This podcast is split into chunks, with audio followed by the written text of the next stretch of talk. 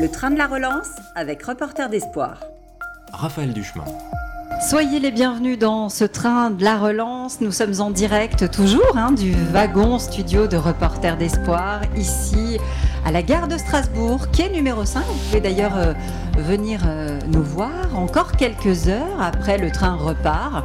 C'est la douzième et dernière étape de ce voyage au travers euh, de, des régions, régions françaises.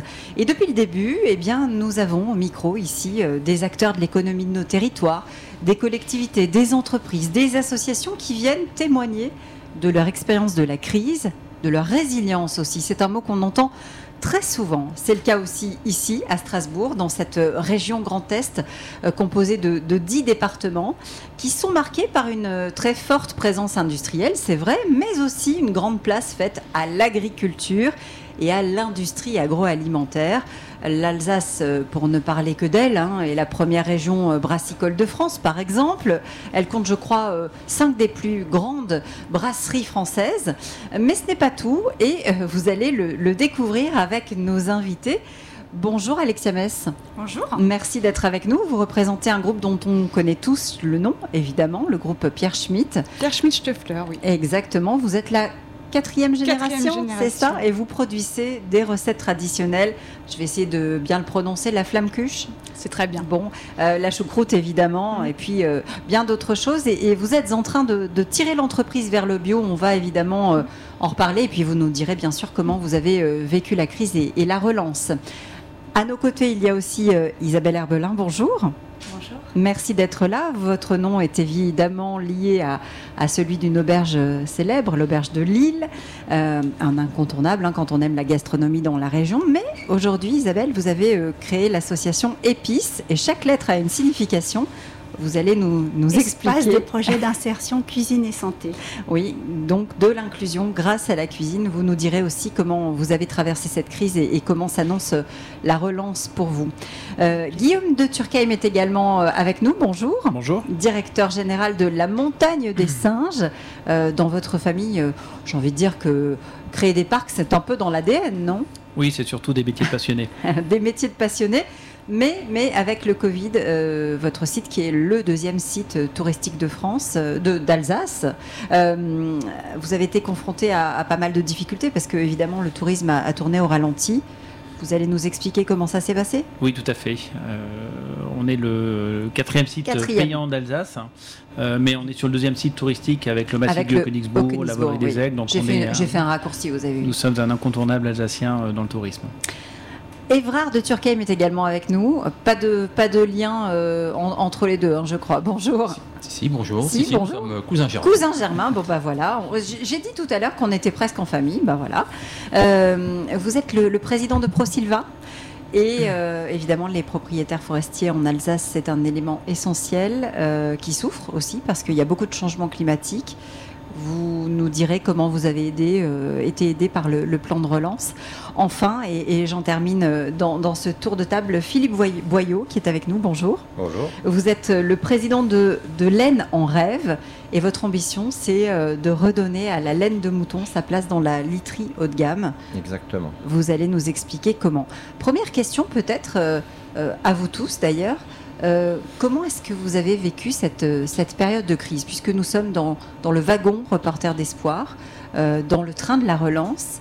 Est-ce que vous avez été complètement à l'arrêt et comment est-ce que vous avez réussi à vous adapter à, à cette période un peu particulière Qui veut commencer Alors, on a réussi vraiment, nous, à s'adapter. Déjà, on avait quand même un devoir, c'était de, ben, de nourrir encore les Français.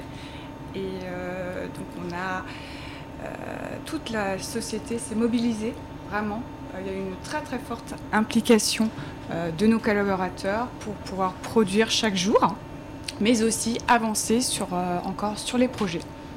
Oui, parce que euh, vous avez un, un groupe familial, euh, groupe euh, qui travaille des produits traditionnels, groupe qu'on qu'on connaît tous, hein, parce qu'on l'a tous vu, on, on en a tous acheté au moins une fois dans Mm. notre vie. Euh, mais vous, vous avez l'ambition d'amener le groupe vers quelque chose Alors, qui est de est plus en en plus présent. Voilà, on est en train de construire vraiment le groupe de demain avec toutes nos équipes.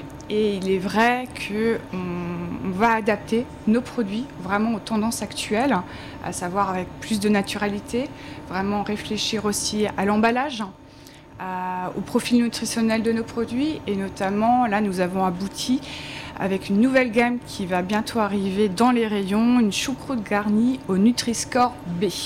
Donc on fait la chasse aux préjugés justement sur la gastronomie alsacienne. Oui, parce que euh, finalement, euh, cette ambition, elle était là bien avant la crise, mais est-ce que ça a euh, accéléré les choses pour vous? Est-ce que la prise de conscience peut-être aussi de, des salariés a été peut-être un peu, un peu plus importante après cette crise sur la direction qu'il fallait prendre? Non, on l'avait déjà, c'était déjà ancré. On avait vraiment cet objectif d'amener euh, plus de naturalité à nos produits, de toujours répondre au mieux aux attentes euh, de nos clients. Mais aujourd'hui, vous dites on va travailler sur l'emballage, on va travailler. Euh, ça, c'est ça, c'est nouveau finalement. Ce sont des choses qu'on n'aurait peut-être pas fait de la même manière il y a dix ans encore. Oui. Donc, comment est-ce qu'on adapte une, entreprise comme ça à, ce, nouveau mouvement de société?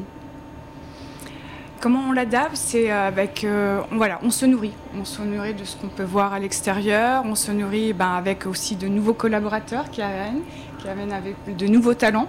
Et donc, on, réfléchit tous ensemble pour construire vraiment des nouvelles gammes qui répondent aux attentes actuelles. Alors construire quelque chose qui réponde aux attentes actuelles, c'est aussi ce que vous faites, euh, Isabelle Herbelin.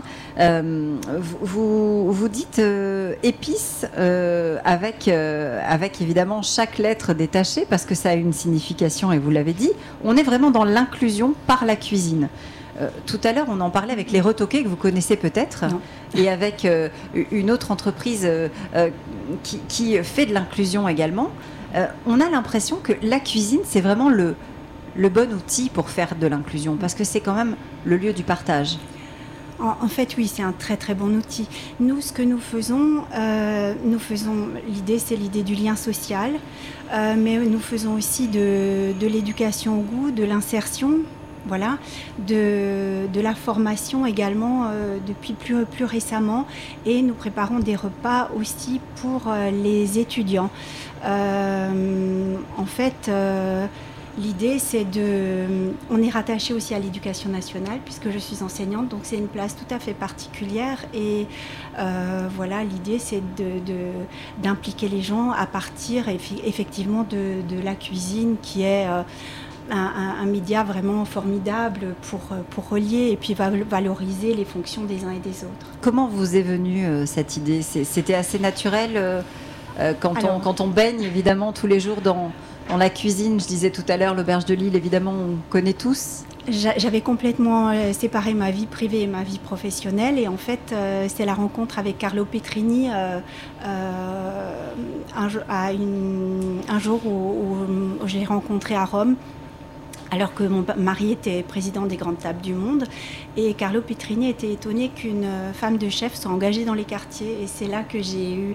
J'avais depuis longtemps l'idée de, euh, de travailler plutôt avec les mamans, de valoriser la fonction parentale depuis l'école. Et c'est là que j'ai eu l'idée de, le faire depuis la cuisine. Voilà. Et c'était vraiment un, déclencheur. Et je me suis dit, mais bien sûr, euh, l'idée, c'est de, relier les... Enfin, de, profiter aussi de... Comment dire Il y a des chacun sait faire de belles choses, ou beaucoup de gens savent faire de belles choses à partir de la cuisine, mais ça ne se voit pas. Et c'était de rendre visibles les choses et de ramener de la vie dans les quartiers, dans, dans, les, dans les écoles, ramener de la fierté, de la fierté avec la cuisine. Alors comment ça fonctionne justement cette association? Comment vous faites? Vous allez chercher euh, des gens dans les quartiers? Toutes les personnes qui viennent chez nous nous sont adressées soit par les écoles, les, chefs d'établissement, soit par les missions locales, euh, le pôle emploi euh, ou, d'autres, euh, le conseil d'Alsace, la, la, communauté d'Alsace, des publics au RSA aussi. Voilà, toutes les personnes nous sont adressées et à partir de là, nous proposons des actions construites dans le temps avec des élèves sur des périodes, toujours en lien avec, euh, avec les établissements et on, vérifie aussi l'impact, on évalue, on fait des bilans et on, voit la réussite. Et depuis peu de temps, nous faisons aussi des formations pour des demandeurs d'emploi. En fait, on a un peu bouclé la boucle parce que on avait de si bons résultats au niveau de l'insertion que on ne pouvait pas euh, disons, laisser les gens sur, euh, sur la route alors qu'ils avaient euh, réussi à, avancer. Il fallait les amener jusqu'à jusqu'à l'emploi. Donc on a continué et, maintenant avec le Greta, nous, nous faisons des formations. On, sent bien cette implication, hein, cette envie de, d'embarquer le, plus de monde. c'est aussi un peu, moi, ce qui me frappe dans, dans ce plan de relance, c'est que pour la première fois, on a eu des gens qui se sont parlé, des gens qui venaient d'univers différents, qui venaient euh, du monde associatif, du monde entrepreneurial, des collectivités, de l'État, qui se sont mis autour de la même table et qui ont trouvé les moyens de dialoguer et de dialoguer vraiment. Est-ce que cette crise a aussi changé ça? Est-ce que vous l'avez senti? Pour nous, ça a été très important parce que euh, nous, on est du monde associatif et sans le monde économique, euh, on ne peut rien faire. Donc on, a eu besoin, par exemple, nos, personnes en formation, demandeurs d'emploi, stagiaires, eh bien il a fallu trouver des lieux de stage. Euh, on avait besoin d'entreprises, de, réseaux. Euh, les hôpitaux, on, a pu trouver des stages pour tous nos demandeurs d'emploi pendant la période et tous ont pratiquement débouché sur de l'emploi. voilà, et je crois aujourd'hui, je crois plus que jamais aussi, il y, a quelque chose, il y, a, un mouvement qui s'inverse aussi, c'est que l'entreprise et le monde économique a besoin du monde associatif aussi. J'ai l'impression qu'il y a quelque chose aussi, euh, enfin moi je vois beaucoup d'entreprises en grande difficulté. Et, j'ai aussi envie de servir euh, ce lien-là. Euh, enfin, vraiment, on a besoin de, effectivement de se relier pour faire du réseau et, et pour arriver à être dans un cercle vertueux, quoi. On, a senti que certaines barrières tombaient. Est-ce que c'est le cas aussi? Est-ce que vous avez ressenti ça, euh, Alexia? Euh, euh, Est-ce que dans votre groupe, justement, cette crise, elle a, elle a apporté des choses? Vous avez été bénéficiaire, je crois, du, plan de relance. Hein oui, tout à fait. Rapprochez-vous un petit peu du micro. Au nom de la société Charcuterie d'Alsace Maison Adam, puisqu'on a... Qui est une de vos sociétés Qui est une de nos sociétés. et nous avons bénéficié du plan de relance pour justement nous aider à construire justement une nouvelle usine qui réponde bien aux normes sanitaires actuelles. Oui, on sent que c'est une des préoccupations majeures aussi qui sous-tend aussi ce, plan de relance, euh, faire en sorte qu'il soit adapté à la société qui est en mouvement mm. et, qui prend en compte de nouvelles considérations, notamment les considérations climatiques et environnementales. Euh, quand, quand, Isabelle dit euh, il y a des barrières qui sont en train de tomber entre le monde associatif et, et l'entreprise, ça c'est quelque chose qui vous parle? Vous avez des, des rapports, vous aujourd'hui entre, entre entreprises et, associations? Est-ce que oui, on a des rapports avec les associations puisque nous faisons beaucoup aussi pour les associations caritatives, notamment en donnant euh, des produits, hein, énormément de produits. Isabelle Moi, j'imaginais ça dans l'autre sens. En tout cas, moi, je suis sollicitée aussi dans l'autre sens. C'est-à-dire qu'on on, m'appelle pour recruter du personnel, on a besoin de, nouveaux profils, on a besoin de... Voilà, et, c'est euh, finalement le, lien entre tous qui permet d'imaginer de, nouvelles euh, façons de, de, former les gens, mm. d'accompagner, de répondre à la demande des entreprises, euh, d'avoir une certaine souplesse pour voilà, être en phase et voilà je pense que c'est hmm. vraiment il y a quelque chose qui, s'est passé. Il y a quelque chose qui s'est passé il y a peut-être quelque chose à inventer et du coup je, vais, je vais euh, donner la parole à, Philippe Boyau qui est juste à côté de vous euh, président de, de l'Aisne en rêve. Euh, avec l'entreprise l'Aisne en rêve alors on va le dire tout de suite vous êtes une, une EBE e, c'est-à-dire entreprise à but d'emploi et vous êtes dans ce fameux projet de territoire zéro chômeur. Exactement. Euh, donc ça, c'est important. On a aussi voilà, des, passerelles comme ça qui peuvent s'établir. Comment est-ce que vous faites euh, pour justement arriver à ce zéro chômeur? Comment est-ce que ah, vous y prenez, vous, dans, votre entreprise? C'est quelque chose d'assez compliqué à réaliser, hein, parce que Territoire zéro chômeur, c'est un système de recrutement à l'envers. En fait, euh, tous les chômeurs de longue durée, donc de plus d'un an sur les territoires, sont interrogés, enfin les volontaires bien sûr, et on leur demande euh, ce qu'ils ont réellement envie de faire, et la collectivité, enfin ou le, cercle qui s'occupe de territoire zéro chômeur doit leur trouver une activité qui correspond à leurs besoins et leurs envies. Et donc nous, on est une toute petite EBE dédiée uniquement à la transformation de la laine. Donc vous êtes allé voir les éleveurs dans, dans votre région, euh, c'est en, en Lorraine, hein C'est ça, oui. Euh, du côté de Toul, c'est ça Oui. Et, et- et- et vous êtes allé prélever euh, la laine pour refabriquer des matelas en laine de, de- de grande qualité. De C'est- grande C'est l'ambition. oui. En fait, moi, je, viens de l'agriculture. hein. J'étais tondeur de moutons pendant 30 ans, donc passionné de laine. Et puis, euh, donc il faut savoir qu'il y a 95% des laines nationales qui partent en Asie pour revenir transformées euh, sous diverses formes. Et euh, c'était important pour relancer cette filière laine, mais pas seulement, la filière agricole aussi, parce que euh, il faut... il y a une grosse diminution depuis 30 ans de l'élevage ovin sur les territoires, ce qui contribue énormément à la biodiversité et puis à la beauté de nos paysages. Et euh, c'est vraiment l'élevage qu'il faut défendre avant tout parce que euh, on fait des très beaux produits en laine, de la belle qualité de literie, mais si un jour il n'y a plus d'élevage, il n'y aura plus de laine et donc euh, on sera obligé de se passer de ce produit euh, assez fantastique. Vous avez, du coup, avec, avec cette, ce programme euh, Territoire Zéro Chômeur, vous avez embauché euh, cinq anciens chômeurs de longue durée, c'est C'est ça, ça, oui. oui. Oui, On a donc euh, une personne pour le secrétariat, trois personnes, quatre personnes à la production. Donc euh, deux euh, pour la production euh, de la literie. Et depuis un an et demi, on valorise aussi les bois locaux en fabriquant les sommiers qui vont avec cette literie. Et on a deux personnes à la menuiserie également. Comment est-ce que vous avez traversé la, la crise avec l'entreprise? Comment ça s'est passé? Bah, c'était très compliqué parce que Delaine en rêve a, a à peine plus de trois ans d'existence. Et euh, le moyen de communication euh, qu'on utilise beaucoup, c'est la présence sur salon, sur foire. Et donc pendant un an et demi, on a Privé pu accès à tout oui. ça. Quoi. Donc euh, on a communiqué par les réseaux, par les réseaux sociaux, par les réseaux proches aussi, hein, le- les amis, comme ça, on a réussi à tenir. Et aujourd'hui, on est quand même très très heureux de pouvoir regagner les- la, la- la porte des salons. Quoi. Vous avez bénéficié du, du plan de relance Non. Non Vous Non. auriez aimé en bénéficier Ça Bah, vous aurait permis quoi Un bah, filet de sécurité Bah oui, oui, on a eu d'autres- formes d'aide. hein. On a eu des PGE, des choses comme ça, mais euh, oui, tout, tout est bon à prendre en tout cas. Oui. On parlait tout à l'heure de, de ce plan de relance, de ce qu'il avait permis, de cette crise qui a ouvert des perspectives.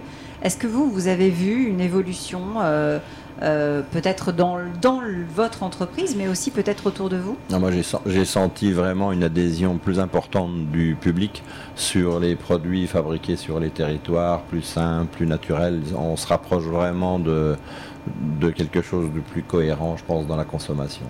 C'est c'est la raison hein, pour laquelle vous êtes euh, tous les cinq autour de, de cette table, c'est parce qu'il y a une cohérence de territoire. Euh, on, est, on est sur des, des fondamentaux de, de ce qui fait ce territoire, euh, la gastronomie, euh, euh, l'agriculture qui est, qui est évidemment un des piliers, hein, l'industrie Bah, com- également. lié Et, à, à- à la, à la gastronomie, l'agriculture et la gastronomie peuvent, sont impossibles de les dissocier. ça fait partie du patrimoine et on a aussi avec nous deux représentants du, du patrimoine naturel finalement de, de cette région. Euh, Guillaume de Turckheim, la montagne des singes, forcément, forcément, ça a été difficile cette période parce que quand on est privé de, de touristes, l'activité est à zéro. L'activité est complètement à zéro. hein. Euh, c'est vrai que c'est un. Au début, c'était une grosse inquiétude hein, de savoir combien de temps ça allait durer, euh, à partir de quel moment euh, nous pourrions ouvrir euh, les portes du parc au public. Euh, gros souci, inquiétude, grosse inquiétude aussi pour le personnel, pour savoir si l'activité peut, pérenniser ou pas. Et c'est là où je vous rejoins dans le mot résilience. Il faut savoir un peu serrer les dents et puis pouvoir aussi rebondir de cette crise et de voir comment on peut, on peut en tirer parti et essayer de proposer une offre qui correspond de plus en plus à une demande du public. Et, je rejoins parfaitement ce qui a été dit euh, tout à l'heure, c'est-à-dire que le, on, voit que le public est de plus en plus sensible à toutes les données euh, liées à l'environnement, euh, mieux consommer, découvrir le patrimoine local, repasser du temps dans la nature, en forêt, découvrir, redécouvrir les animaux. Et c'est vrai que pour nous, c'est une grande chance parce que ça permet aux, personnes, aux visiteurs, que ce soit des- du Grand Est, hein, mais de plus loin, de, de pouvoir, avec nos animaux, les, les singes, d'être euh, en contact ou en liberté au milieu d'eux. C'est c'est des, des- des sensations euh, qui plaisent énormément et, et on retrouve, je dirais, des relations vraies avec, avec, les animaux, avec la nature, savoir aussi mieux consommer, savoir faire attention. On a une belle nature, il faut savoir la préserver, et tout ça, ce sont des choses qu'on apprend aussi en visitant le parc de la montagne des singes.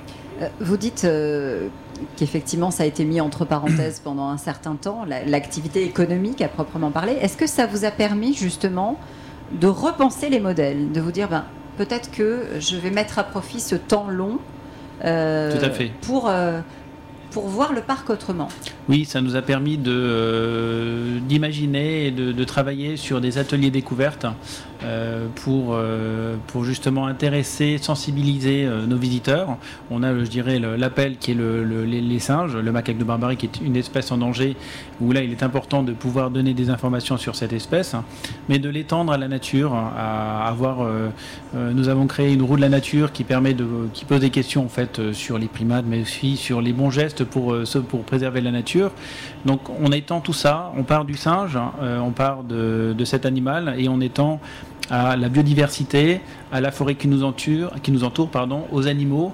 Euh, et, justement, dans cette optique-là, c'est de repenser le parc, c'est de le renouveler, de l'étendre avec des projets de parcours découverte, parcours aventure sur la mobilité des primates mais aussi un sentier découverte hein, sur euh, les arbres, sur les oiseaux, sur les abeilles, tout ce qui nous entoure, afin de, bah, de ressortir du parc avec, euh, je dirais, avec des petites idées simples, mais, euh, mais de pouvoir être plus au courant de ce qu'on peut faire, des petits gestes quotidiens qu'on peut avoir pour préserver notre environnement. Vous avez bénéficié, vous, du, du plan, du plan de relance? Alors, pas du plan de relance. Hein. Euh, nous avons euh, eu bien évidemment les fonds de solidarité, les diverses, aides du gouvernement.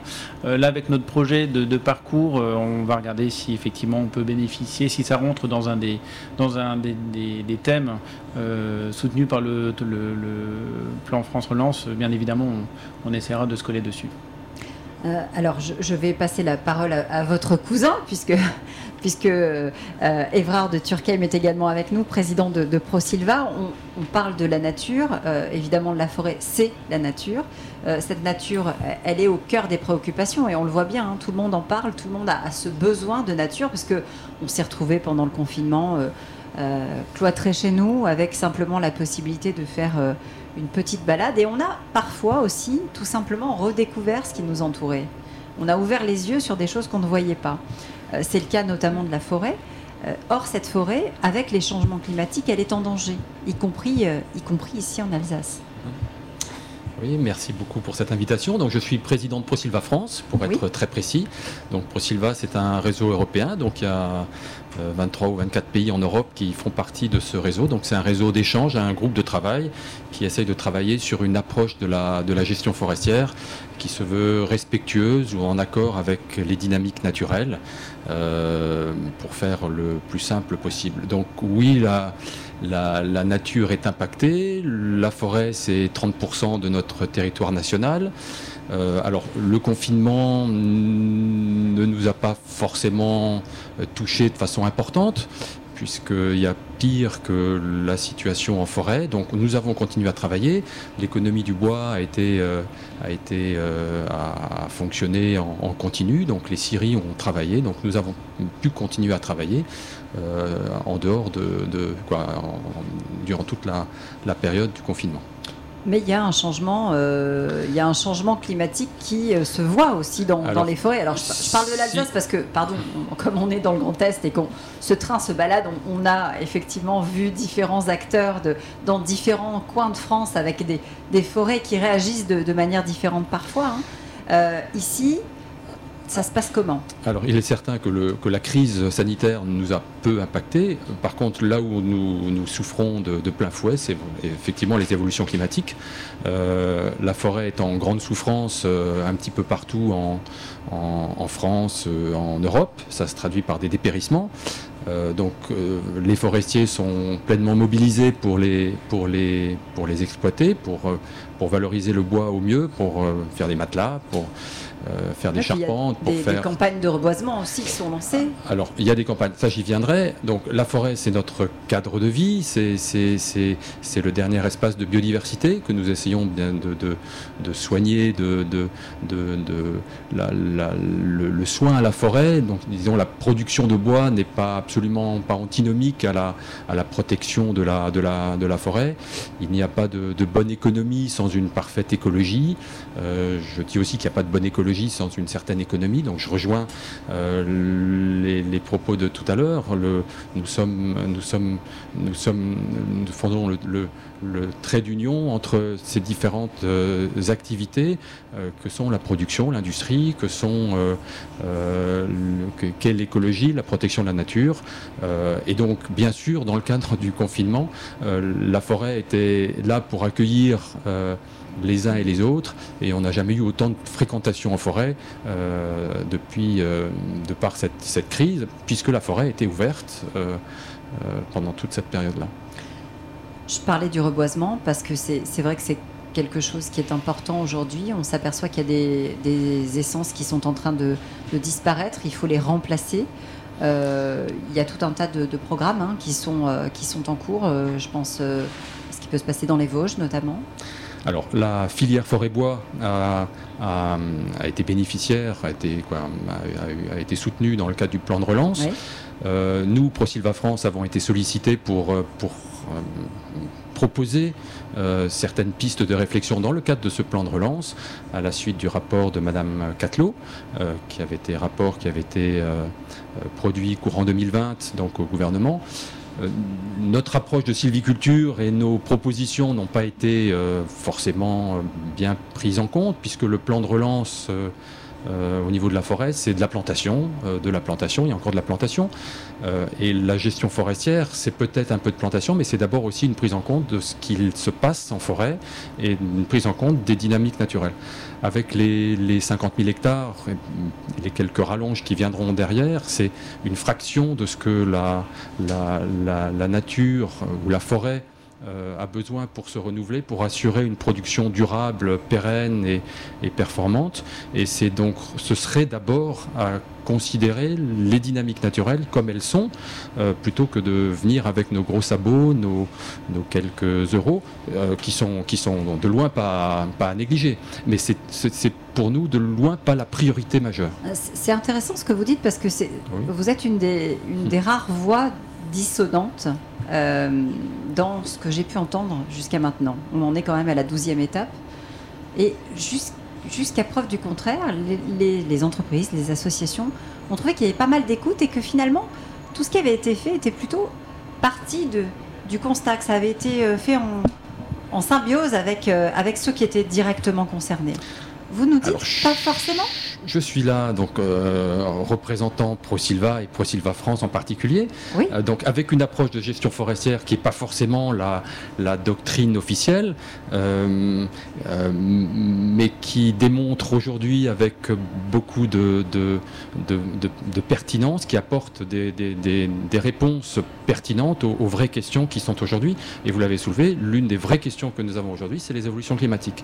Et donc par rapport au reboisement, oui, le reboisement est important, la plantation est importante, mais euh, de travailler sur les dynamiques naturelles et sur l'extrême puissance de ces dynamiques naturelles dont on sous-estime totalement la, force, euh, euh, nous paraît plus, intéressant, plus important.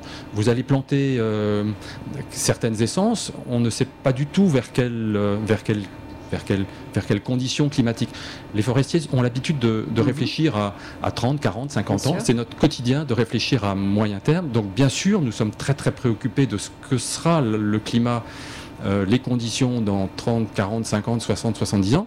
Euh, de planter aujourd'hui euh, des essences, c'est un vrai pari sur l'avenir qui nous paraît beaucoup, plus hasardeux que de travailler avec des essences locales qui sont là depuis 12 000 ans, la dernière glaciation, qui ont vécu des périodes euh, chaudes, des périodes froides, des périodes euh, complètement différentes des nôtres. Alors c'est vrai que les, évolutions aujourd'hui sont extrêmement brutales, mais la, de nouveau, la, puissance des dynamiques naturelles, et ça on le démontre tous les jours en forêt, sont bien au-delà de cet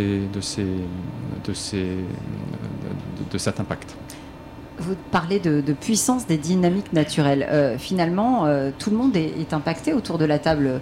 Euh, vous disiez tout à l'heure, Alexia, bah, nous, on est en train, parce qu'il y a le changement climatique, parce que ces, crises nous ont peut-être montré encore plus l'urgence à agir, on est en train de revoir notre packaging pour être plus écologique, plus propre, plus en en adéquation, en avec, adéquation avec, ce que les gens demandent. Oui. Ce que les gens demandent, oui. Alors comment vous faites pour, euh, pour concevoir ces, ces, produits? Vous, vous, écoutez, vous demandez autour de vous euh? Oui, on s'entoure d'experts. On a des experts, des experts avec nous euh, tant au niveau de la nutrition qu'au niveau effectivement des experts au niveau des, des, matières, des matières qui nous, qui nous entourent. Et puis on a des expertises également en interne c'est important d'écouter finalement cette société en, évolution. Euh, euh, Guillaume de, de Turkheim, euh, j'ai oublié votre prénom, Philippe Boyot. Qu'est-ce qu'on peut dire? On, est obligé, aujourd'hui on n'a pas le choix, on est obligé d'écouter ce monde en, constante évolution. C'est l'avenir qui se construit. Ah oui, c'est l'avenir, c'est l'avenir c'est nos enfants.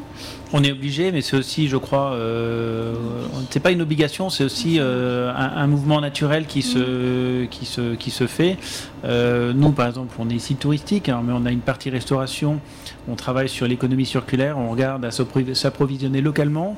Euh, au niveau des déchets, avec différentes poubelles pour faire la promotion des tris, ça se fait depuis un certain temps. Mais sur les sites comme les nôtres, c'est des choses où on doit être irréprochable.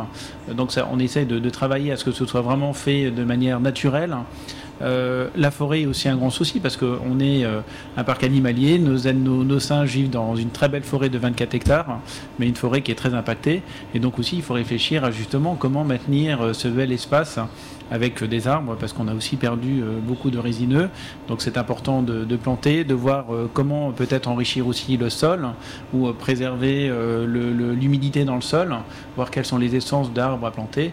Donc tout ça, on est impacté dans tous les domaines et aussi euh, tout simplement des demandes de nos visiteurs. Hein. Ils sont très, de plus en plus curieux, ils posent de plus en plus de questions, ils sont de plus en plus sensibles et il faut être euh, à leur écoute et pouvoir euh, répondre à leurs questions. Isabelle, je vous voyais réagir. Moi, c'est notre fonctionnement. On expérimente et il n'y a pas un modèle qui fonctionne forcément durablement. Il faut à chaque fois se remettre en question et cette période a montré aussi que voilà, si on ne savait, enfin, qu'il fallait réagir et, et se oser transformer, oser changer, oser évoluer. Euh, voilà, on a, mais euh, toujours euh, voilà, dans, dans l'idée d'expérimentation, de, de, voir les effets et, de, et, et, on continue. Voilà, je pense que aussi les mouvements vont plus vite. Donc voilà, c'est un. Évrard oui. Oui, moi je voulais aussi réagir. Et, il est évident qu'on est, on est obligé, mais c'est une grande, c'est une grande chance mm. de, travailler tous ensemble, d'être à l'écoute de l'autre, et oui, d'être à l'écoute de l'autre. Donc ça, la forêt... a changé, ça a changé véritablement avec la crise? Alors je ne crois pas que la crise a changé euh, grandement. Certainement, ça nous a permis de prendre conscience de l'importance de l'autre, de l'importance de, de, comprendre sa problématique euh, au-delà de son cercle professionnel. Le, euh, on, ne peut pas vivre dans l'entreprise sans prendre en compte le tissu associatif. Mmh. ProSilva France est un tissu associatif. La forêt a un rôle multifonctionnel. Donc la forêt vit aujourd'hui de, de, de, la vente des bois et un petit peu de location de, de chasse. mais la forêt fait, fait, fait bien d'autres choses. La, le rôle le plus important aujourd'hui, c'est la fixation de CO2. 20% euh, des émissions euh, de CO2 euh, du territoire national est capté en forêt, c'est absolument énorme. Donc quand on parle de crise, de crise, de crise climatique, sur la forêt, c'est bien sûr dramatique. Donc il faut bien sûr y réfléchir. Mais la forêt, c'est un espace de, détente, c'est la, protection de l'eau, c'est la, protection de la biodiversité. La biodiversité, c'est quelque chose d'absolument fondamental. C'est notre cadre de vie qui dépasse les 30% du territoire national. Il faut qu'on comprenne que la forêt, c'est notre cadre de vie d'une façon globale, et donc on est obligé de, de, la prendre en considération. Et, de, la et de la préserver. même chose pour pour l'écosystème hein, finalement, parce que quand on travaille avec les agriculteurs, avec, euh, avec les brebis, avec, avec les moutons, euh, pour euh, aller chercher la matière première, il, faut, il faut être vigilant à cet équilibre. En fait, on essaye vraiment de, respecter ce, circuit court et de, garder la valeur ajoutée des, ressources naturelles sur les territoires.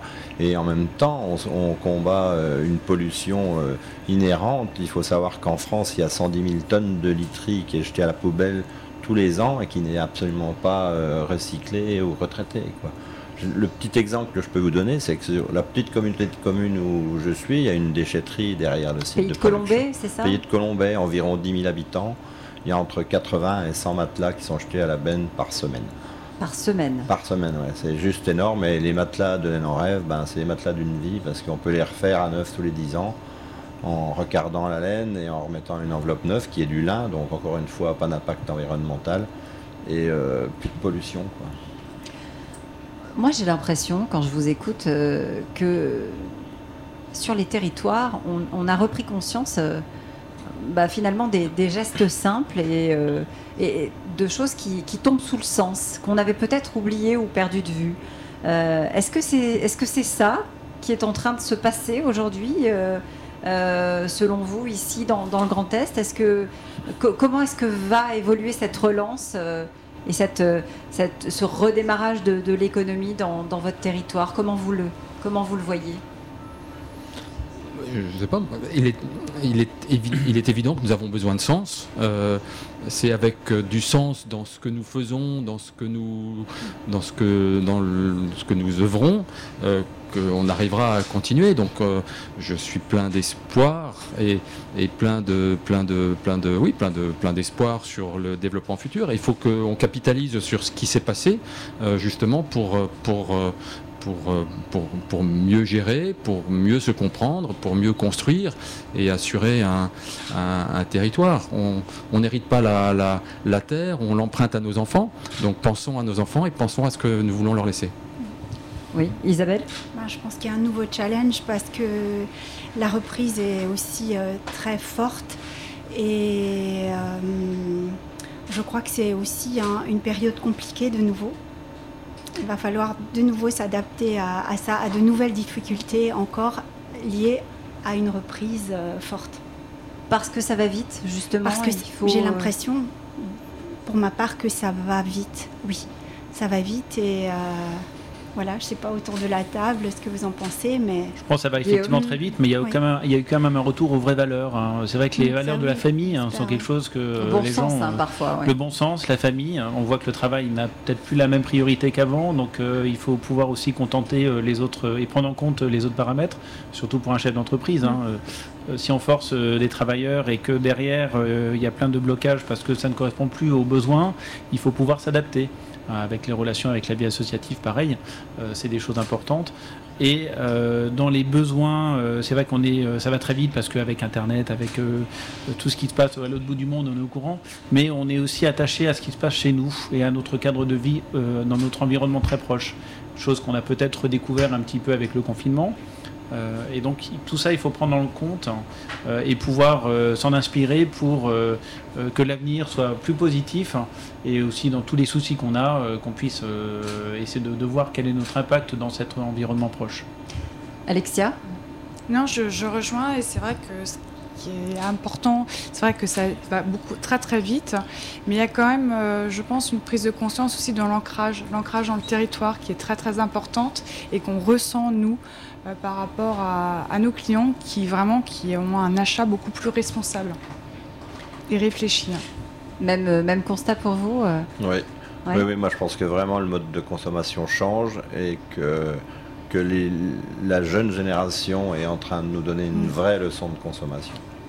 Ils veulent des, des vraies entreprises avec des vrais, une vraie raison d'être. Ils, veulent... des valeurs. Pour, pour certains qui sont consommateurs chez moi, ils, ils cultivent un peu le minimalisme, mais ils veulent absolument des produits d'une grande qualité dans leur maison. Mm. Mais qu'est-ce qui s'est passé? On avait, on avait oublié ce bon sens, on avait oublié ces valeurs, elles étaient toujours là dans les entreprises, dans les associations? Je pense que dans la consommation, on a quand même aussi euh, toutes les incertitudes liées au climat. Euh, où là on se rend compte qu'il faut réagir. On ne peut pas juste mm. dire oui, oui, effectivement, mais euh, dans la manière de consommer plus local, on pense qu'on a, enfin, on est, ça permet d'avoir un impact moins fort dans, le, tout ce qui est pollution, coût carbone. Euh, ça, je pense que c'est quand même l'élément fondamental qui, change beaucoup dans la, manière de, de, vivre des gens et de, consommer euh, et d'observer les choses, plus que, le, plus que la, crise sanitaire. Quelqu'un veut réagir? Evra? Je dirais, les forestiers que nous sommes ont un, énorme privilège, c'est qu'on est obligé de comprendre ce qui se passe. On est obligé de, de, de, la, forêt, c'est l'école de l'humilité, et la forêt nous, nous, nous, enseigne. Donc, parce qu'on est dans du temps long tout le temps. Parce qu'on est dans du temps long, parce qu'on a la préoccupation du, du, lendemain, du besoin du lendemain, euh, et donc le, cette humilité nous force à la, à la réflexion et à la et, et, à, retrouver le bon sens, le bon sens paysan, on l'a aussi, le bon sens en forêt, euh, et c'est qu'avec un petit peu de bon sens, mais on le retrouve, euh, je suis sûr, euh, dans la gastronomie, dans, dans, l'économie, dans, dans, dans, le tourisme, dans toutes, les, dans toutes les étapes de notre vie, le, le, le, bon sens à, le bon sens paysan, ça veut dire quelque chose. Hmm. Alors il nous reste 5 minutes, et je fais cet exercice avec tout le monde. Si je vous donne une feuille et un stylo, là maintenant, et que je vous dis, euh, vous avez la possibilité d'écrire à, Bruno Le Maire, à Jean Castex ou à Emmanuel Macron, euh, pour leur donner des pistes pour la relance, pour continuer à écrire la relance chez vous, ici, dans le Grand Est, en Alsace, à Strasbourg. Qu'est-ce que vous aimeriez leur dire? Qu'est-ce qui vous paraît fondamental? Qu'est-ce qui vous paraît essentiel à, mettre en œuvre? Est-ce que c'est le dialogue dont on a parlé? Est-ce que ce sont les formations pour les jeunes? Euh, est-ce que ce sont, euh, est-ce que c'est le, soutien financier? À vous de me dire. On est là pour, euh, aller pour échanger et pour peut-être donner des idées, qui sait, puisque nous sommes dans le train de la relance et que nous nous appelons reporters d'espoir. On a envie d'y croire. Alexia. Ah, moi, tout de suite, ça va être la formation. Formation des jeunes générations, vraiment, qui redécouvrent tous les beaux métiers euh, qu'on peut avoir. Nous, Les métiers manuels, on nous a dit. Manuels, métiers manuels, nous on a besoin de boulanger, on a besoin de charcutier, on a vraiment besoin de tous ces métiers. Vraiment la formation. Isabelle, je vous vois dire oui, oui, la formation. Oui, moi aussi la formation. Je pense que euh, je, vois les jeunes qui, s'orientent sans savoir, euh, sans connaître mm. les métiers. Donc je pense qu'il faut vraiment beaucoup, beaucoup communiquer et faire connaître les métiers au collège avant parce qu'il y a beaucoup de métiers qui ne trouvent pas, par exemple, on ne trouve pas de serveurs, on ne trouve pas de gens qui veulent faire du service. Mais en fait, on se rend compte que les, jeunes ne savent pas ce que ce que c'est que mm. de, de, Il faut leur faire redécouvrir. Je pense que les, métiers, euh, euh, du bois, les, il y a plein de métiers mm. qui sont euh, méconnus. Par exemple, nous on a un jardin potager. Ils font du, ils vont, ils vont faire du, ils découvrent le jardinage et tout. Mais il faut le relier à un mm. métier en fait, c'est rarement relié au hmm. métier. C'est exactement ça. En fait, euh, la même chose, la formation des jeunes pour accéder au milieu de l'agriculture. On, sait qu'en Lorraine, la moyenne d'âge des éleveurs de moutons est de 55 ans. Et donc, euh, il faut installer entre 8 et 10 000 jeunes en France hein, pour maintenir simplement cet élevage ovin qui va maintenir, qui va disparaître à terme s'il n'y a pas un vrai plan de relance effectivement mm. pour motiver des jeunes à venir élever des moutons ou des vaches sur nos territoires qui qui correspondent essentiellement à la biodiversité, comme la forêt, l'agriculture est un acteur fantastique de la biodiversité. Donc il faut continuer à, leur proposer ces métiers, hein, si on... parce que ce sont des, métiers qui nous nourrissent. Mais c'est des métiers de passion, mais c'est mm. aussi des métiers qui nous nourrissent effectivement, et puis qui correspondent, enfin qui, qui, il faut les valoriser. Qui, les valoriser, redorer leur image. C'est compliqué de dire à un jeune de 20 ans euh, qui va lever des moutons, mm. qui va commencer à gagner de l'argent à 50, parce que c'est pas possible. Aujourd'hui, euh, les agriculteurs veulent partir en vacances, ils veulent des week-ends, et, et ça, c'est quelque chose qui peut se cultiver. Évrard, le papier, le stylo, vous dites quoi bah, bien sûr, la, la, formation, c'est absolument prioritaire. C'est la première action de ProSilva France, c'est de travailler euh, sur la formation euh, au niveau des écoles, au niveau des territoires. Euh, donc la formation, c'est prioritaire. La revalorisation des, des, ou la prise en compte des, des, des métiers de l'artisanat, qui sont des métiers d'une très très grande richesse, avec, avec en quête de sens, en quête de, valeur, qui permettent aux, aux, uns et aux autres de, de, de s'épanouir et donc de, produire sainement euh, et puis si je devais parler à M. Macron ou à M. de Normandie, ministre de l'Agriculture, je dirais de prendre peut-être un tout petit peu plus en compte euh, les évolutions de la forêt, de ne pas venir, euh, oui, d'essayer de, comprendre ce qui parle de ces dynamiques naturelles, euh, qui, qui essaie de comprendre ce qui se passe dans les territoires. Et, et c'est pas quelques millions par-ci, par-là qui, qui, qui, vont, qui vont régler le, le, sujet. C'est vraiment la prise en compte de ce qui se passe en forêt euh, dans le cadre des évolutions climatiques, euh, dans le cadre de, de ce que l'économie du bois fait de la forêt. Même exercice pour vous, Guillaume, et, et vous aurez presque le mot de la fin. Je dirais la formation, effectivement, c'est ultra important, euh, mais il faut quand même arriver à motiver les jeunes. Il faut qu'ils trouvent du sens dans leur travail. Sans ça, ils ne, ils ne, vont pas adhérer. Donc une revalorisation de la valeur travail aussi. Une revalorisation de la valeur travail. Euh, je dirais en tant que chef d'entreprise, il faut essayer un peu de limiter euh, les pressions, toutes les charges patronales, pour pouvoir justement plus facilement employer et aussi laisser les jeunes travailler. C'est toujours frustrant de de, voir certains qui veulent travailler et qui sont bloqués à cause des 35 heures, à cause de, restrictions en termes de temps, euh, parce qu'ils y trouvent du plaisir, ils veulent faire, mais il y a des moments où on est obligé de les freiner. Euh, et d'autres personnes qui n'ont pas trop envie, qui ne savent pas trop. Je pense que là, il faudrait être un petit peu derrière, les pousser, en leur disant que, bah, que c'est bon pour eux dans l'avenir dans aussi, et que c'est pas juste en entraînant un petit peu que, que les choses avancent. Donc euh, il y a le côté motivation qui pour moi est ultra important, et donner du sens à ce qu'on fait, c'est ce que les gens recherchent de plus en plus. Un sens, à, un sens à, au travail, un sens à leur vie de tous les jours, un sens à leur manière de consommer, à leur manière de cuisiner. Euh, on rejoint tout à fait dans les, les évolutions, que ce soit chez Schmitt ou ou euh, l'association Épice, ou même le matelas. Euh, on, veut, on veut quelque chose qui, qui a un sens. Mm. Euh, pour moi, ça, c'est ultra important. Oui, il y a un fil conducteur, hein, effectivement, dans ce que vous nous avez dit et, dans vos différentes expériences, même si vous avez chacun un secteur bien particulier qui n'a rien à voir avec l'autre. On retrouve cette, cet attachement d'abord, cet ancrage au territoire et puis cette notion de sens qui, qui vous relie. Mm. Merci à, tous les cinq d'être venus. C'était la, la, dernière émission ici dans le wagon studio de reporter d'espoir. 12 euh, étapes, hein, la dernière ici à, Strasbourg, qui est numéro 5. Le train va repartir, on l'espère, vers la relance et, vers euh, ces valeurs dont nous venons de parler. Euh, je voudrais remercier évidemment toute l'équipe de Reporters d'Espoir, Augustin, Angelica, nos amis de la technique qui sont là et sans qui rien ne serait possible, et puis des réseaux sociaux aussi. Et vous le savez, toutes ces émissions sont à réécouter évidemment. Je vais me lancer sur reporterdespoir.fr slash le ah non .org .org. Et je savais que j'allais faire une bêtise. Reporterdespoir.org slash le train. Bonne journée à tous à bientôt. Le train de la relance avec Reporter d'espoir. Raphaël Duchemin